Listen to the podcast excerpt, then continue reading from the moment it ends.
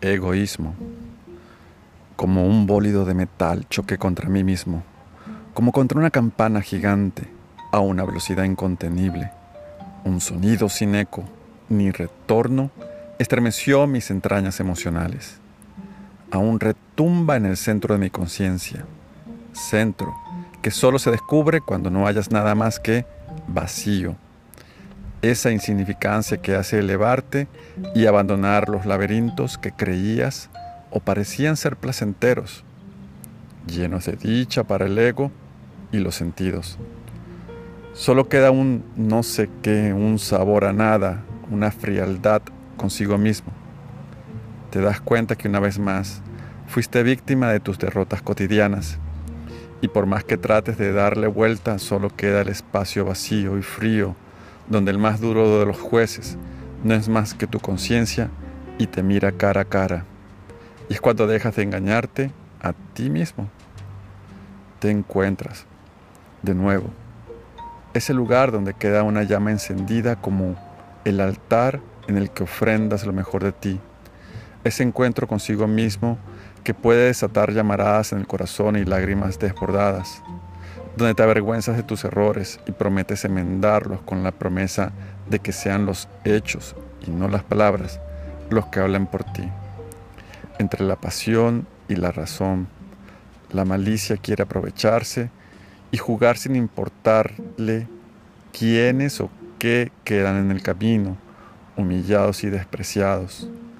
¿Qué es eso que buscamos que definitivamente no encontramos? Y que al final nos queda un sabor a nada? ¿Cómo llenar esas inconformidades que nos hacen buscar satisfacer los instintos sin medir consecuencias? ¿Qué hace que como personas actuemos con sangre fría? Egoísmo, el mal de la modernidad, donde todo gira en torno a nosotros, para nuestro disfrute y placer, donde la comodidad, producto de la tecnología, nos enaltece como seres individuales, donde el contacto con el otro gira en torno no al otro, sino a sí mismo, donde los detalles no son para halagar al prójimo, sino a esa vorágine insaciable de apetitos viejos, nuevos, algunos resucitados, otros incubados. Hoy todo se mueve para vendernos, la necesidad de satisfacer nuestras necesidades.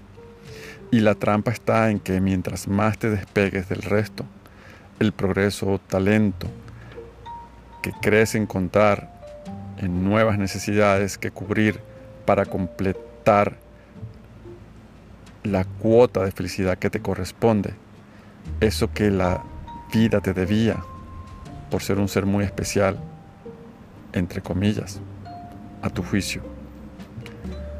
Hace poco escribí, de joven me conquisté a mí mismo Luego me desconquisté para recorrer los caminos que enseñan de verdad sapiencia suma.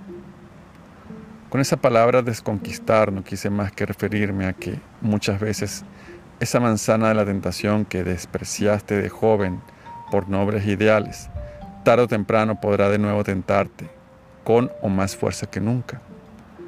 La vida no trata solo de nosotros, sino de quienes nos rodean, y más aún, de los que deciden caminar a nuestro lado, en las buenas y en las malas.